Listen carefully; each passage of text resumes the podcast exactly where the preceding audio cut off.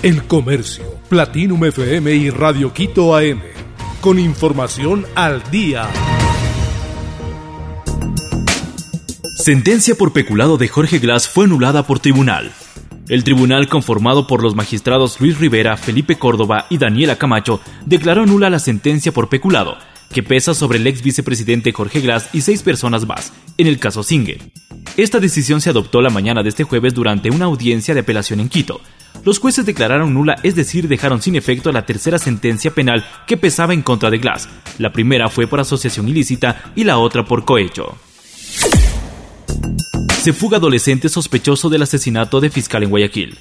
Cuatro menores se fugaron del centro de adolescentes infractores ubicado en el centro sur de Guayaquil, informó el jueves la Fiscalía. El Ministerio Público señaló que uno de los fugados sería el autor de la muerte del fiscal Edgar Escobar el pasado 19 de septiembre.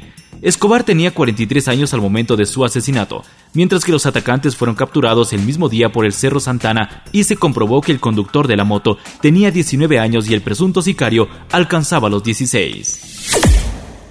Guayaquil, Durán y San Borondón retoman clases presenciales.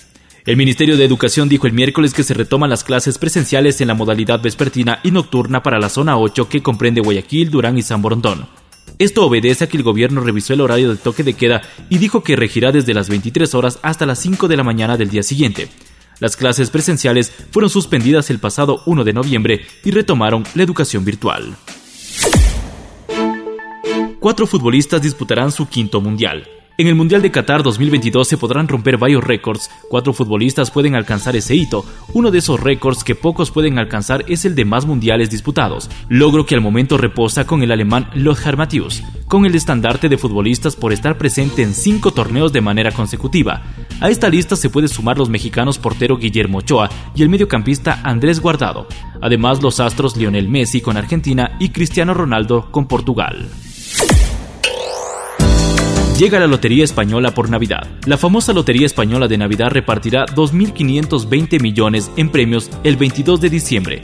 Este año el sorteo cumple 259 años, aunque la venta de boletos comenzó hace ya unos meses, la campaña publicitaria se presentó este jueves en Madrid. El premio más grande, el gordo, es de 400 mil dólares por cada boleto jugado, el mismo que se vende al precio de 20 dólares.